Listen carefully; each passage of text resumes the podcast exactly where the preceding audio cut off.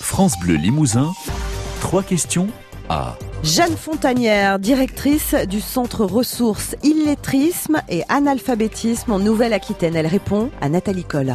Bonjour Jeanne Fontanière. Bonjour.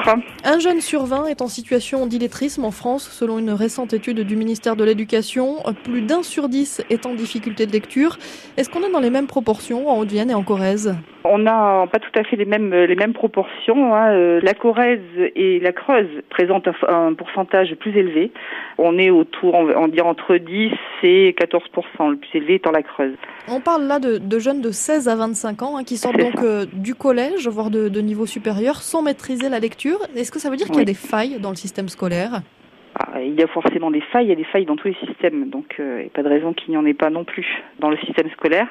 Et puis il y a aussi, je pense à prendre en compte aussi certaines données concernant la, précarité sociale, suivant aussi l'arrivée de populations dont la, la langue maternelle n'est pas le français.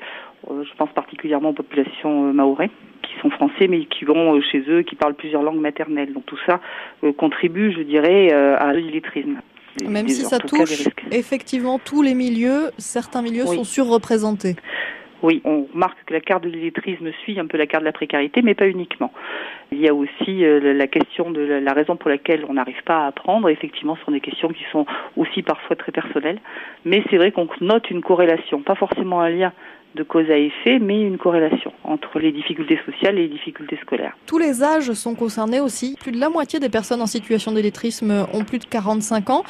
Oui. Certaines ont même un travail. Et plus le temps passe, on l'imagine, plus c'est difficile mmh. d'en parler plus le temps passe et plus c'est difficile. Et vous faites bien de rappeler l'âge, et notamment euh, pour ceux qui pensaient que le système scolaire était meilleur avant, puisque euh, c'est un phénomène qui est ancien mais qui se révèle tard. Alors à l'occasion effectivement de l'emploi ou du non-emploi.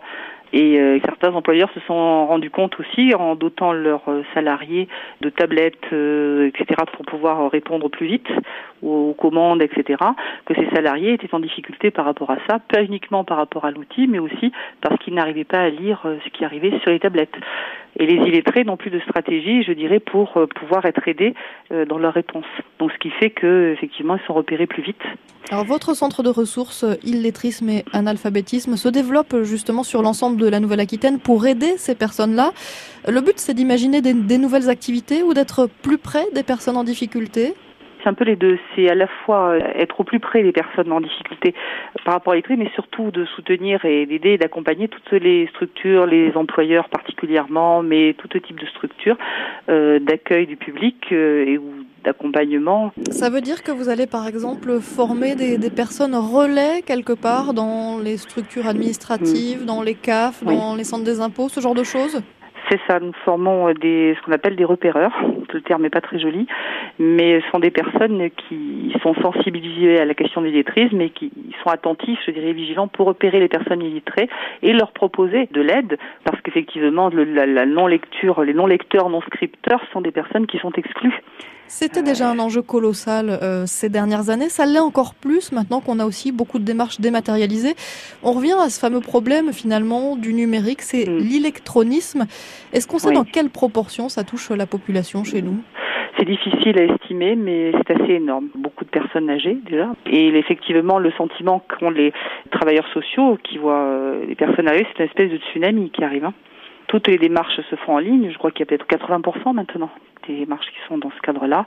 Donc il y a un développement de réponses avec euh, des points d'appui, etc. Mais tout est, il y a, la, question administrative, mais pas uniquement. C'est-à-dire que les courses, les commandes, les tout un tas de publicités, etc. Plus les pièges informatiques qui attendent un petit peu tout le monde et qui sont d'autant plus difficiles à déceler quand on n'a pas une maîtrise de la communication numérique et de la langue française.